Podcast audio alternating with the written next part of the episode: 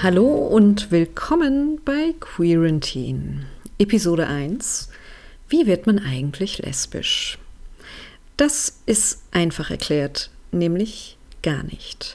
Man kann nicht lesbisch werden, man kann sich das auch nicht aussuchen oder darauf hinarbeiten. Bisexualität ist keine Phase, die letzten Endes irgendwann dazu führt, dass man lesbisch wird. Bisexualität ist auch kein Zwischenschritt zur finalen Homosexualität. Wie also kam es dazu, dass ich mich als Jugendliche als bisexuell outete und nun als lesbisch? Auch das ist einfach erklärt, ich war niemals bisexuell. Aber spulen wir etwas mehr als ein Jahr zurück, um das zu verstehen. 2019. 2019 war für mich ein sehr aufregendes Jahr. Ein Jahr voller Neuerungen und Änderungen in meinem Leben. Und das alles begann mit einer Mutterkur in Bayern. Ich, umgeben von verheirateten Frauen, die am Rande der Erschöpfung waren. Eine lehrreiche Zeit und für mich persönlich auch der erste Schritt in Richtung meines finalen Outings. Damals wusste ich bereits seit langer, langer Zeit, dass ich mich von meinem Mann trennen wollte. Aber dafür brauchte ich Kraft. In der Hoffnung, diese wiederzuerlangen, besuchte ich die Kur. Und vor Ort lernte ich fantastische Frauen kennen und war umgeben von Stärke, Zusammenhalt und vor allem Mut. Mut, etwas zu verändern. Und das beeindruckte mich. Zugleich gab mir der Aufenthalt so viel Kraft, dass ich noch heute davon zehren kann. Das gesamte Pflegepersonal bestand aus Frauen, bis auf die zwei Ärzte, die für die wöchentliche Kontrolle zuständig waren. Ich erinnere mich noch sehr lebhaft daran, dass ich bei meinem ersten Besuch bei einem der beiden Ärzte von meiner anstehenden Trennung berichtete. Der Arzt versuchte mich davon zu überzeugen, dass ich mir das doch überlegen sollte, da das vielleicht nicht so schlimm ist, wie ich es mir einredete. Ich fand das damals unfassbar übergriffig und leichtsinnig, weshalb ich dieses Thema beim Abschlussgespräch erneut ansprach. Natürlich war er sich keiner Schuld bewusst und sah auch keinerlei Risiken darin, einer ihm unbekannten Frau zu empfehlen, sich nicht zu trennen, obwohl er keinerlei Hintergründe kennt. Aber ich sah die Fragezeichen über seinem Kopf. Und schließlich fragte er mich, was konnten Sie an Ihrem Mann am wenigsten leiden? Was geht Ihnen auf den Wecker? Und ich antwortete ihm, dass er keine Frau ist die lesbische Erleuchtung. Auch heutzutage denke ich noch sehr viel über diesen Austausch nach. Dass ausgerechnet ein Mann, welcher mich von der Heterosexualität überzeugen wollte, der Mensch sein würde, der als erstes davon erfährt, was mich wirklich seit Jahren plagt, hatte ich nicht erwartet. Kurz darauf outete ich mich bei meiner Mutterbande vor Ort. Und auch dieses Outing verlief entspannt und war für mich geradezu erleuchtend. Ich lernte von diesen wunderbaren Damen, dass ich liebenswert bin, und zwar genau so, wie ich war und bin. Das stimmte mich zuversichtlich. Die Mutterkur war schließlich auch irgendwann zu Ende, doch für mich war das erst der Anfang. Ich fasste meinen gesamten Mut zusammen und tat das einzig Wahre. Ich warf mich in das Haifischbecken namens Online-Dating mit rund 33 Jahren. Als bisher heterosexuell lebende, bisexuell denkende, aber, inzwischen weiß ich das ja besser, homosexuell fühlende Frau. Und ja, ich entsprach dem Klischee der useless Lesbian. Ich wischte all die Frauen in all den Apps hin und her, ich matchte Frauen und ich schrieb sie nicht an. Aber ich wagte mich so weit vor, dass ich zumindest ein Like hinterließ, aber eine Nachricht? Puh. Ähm, bis es irgendwann Klick machte und ich es doch tat. Mein erstes Date verlief zweckmäßig, wenn man das so bezeichnen kann. Was ich daraus mitnahm, nun inhaltlich eher wenig, gefühlstechnisch allerdings sehr viel. Ich erlebte meinen ersten Kuss mit einer Frau.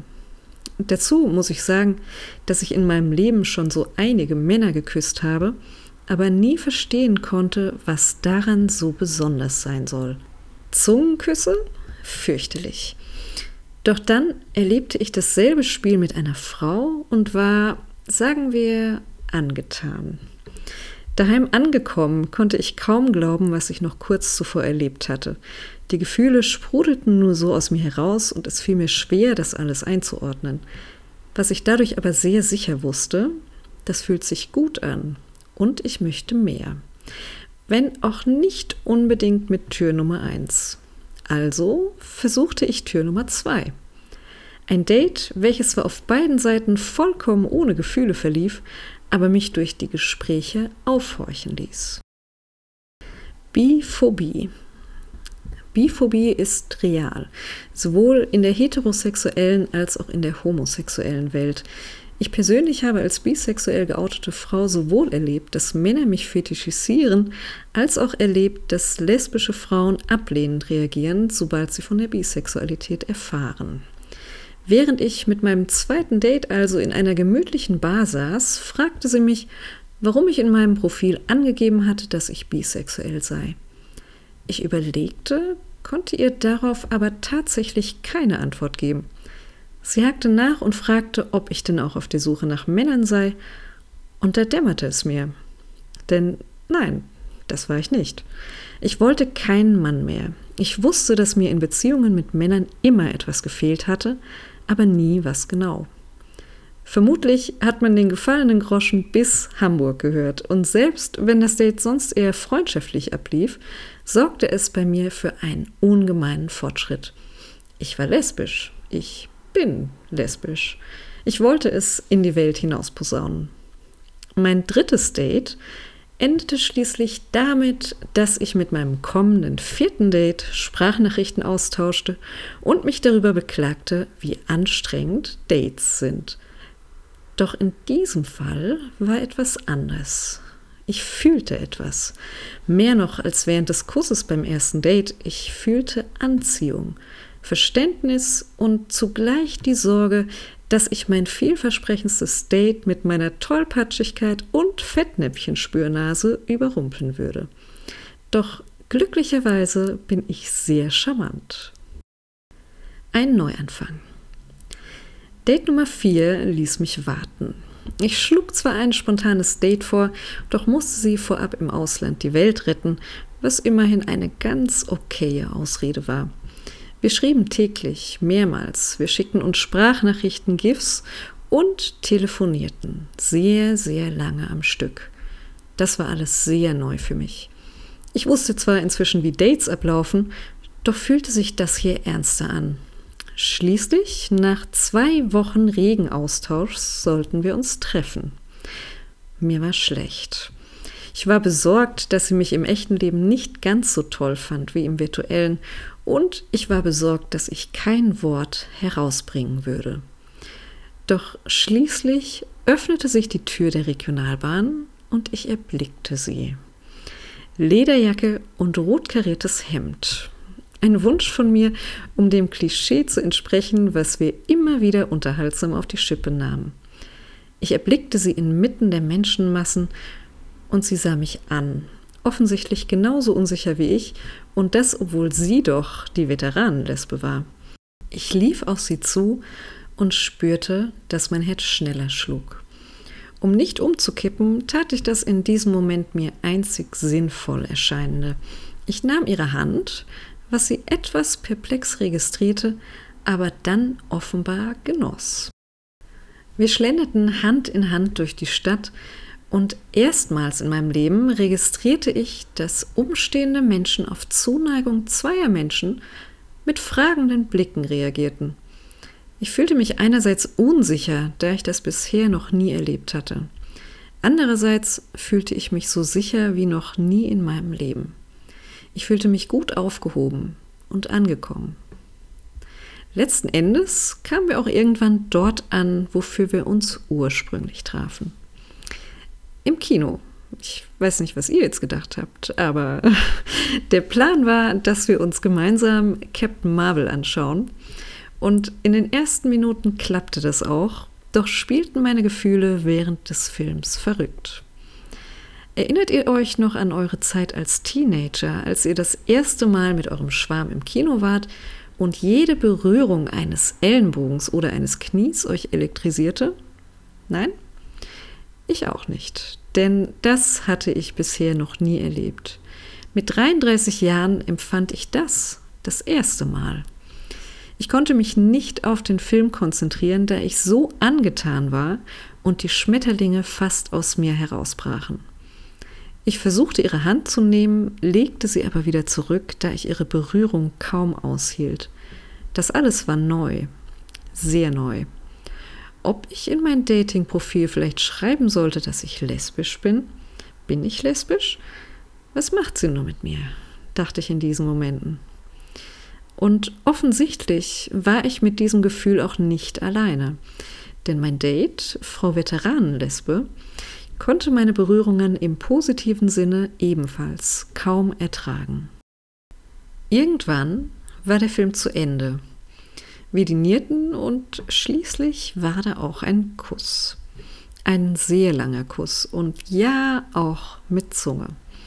Ich erinnerte mich erneut an das Gefühl bei meinem ersten Date, doch unterschied sich dieses deutlich von dem, was ich bei Date Nummer 4 erlebte.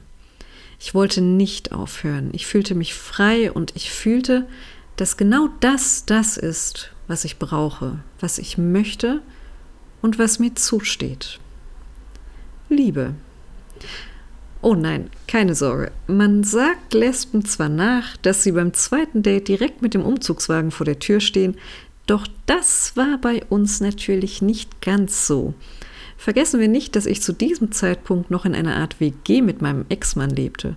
Zudem habe ich zwei Kinder und eine vielleicht nicht ganz tolerante Familie, die auch noch von allem erfahren musste. Aber das blendete ich in diesem Moment aus. Auf das erste Date mit meiner Veteranenlesbe folgte ein zweites, dann ein drittes, ein viertes und nun Inzwischen bin ich seit fast eineinhalb Jahren mit dieser wunderbaren Frau zusammen. In dieser Zeit habe ich sehr viel über mich gelernt. Mir wurde bewusst, was genau mir in der Zeit mit Männern gefehlt hatte. Erstmals in meinem Leben fühlte ich mich in meinem Körper wohl. Erstmals in meinem Leben war ich glücklich, ohne Wenn und Aber. Ich war angekommen, dort, wo ich so lange hin wollte. Ich musste mich nicht mehr verstellen und konnte die Person sein, die ich so viele Jahre unterdrückt habe. Ich hatte so viele Jahre Angst, dass etwas mit mir nicht stimmt, weil ich für Männer nicht das empfand, was sie für mich empfanden. Wer hätte gedacht, dass das daran lag, dass sie keine Frauen sind? So viel dazu. Ich freue mich, wenn ihr nächstes Mal wieder dabei seid und euch noch einen schönen Tag. Bye bye.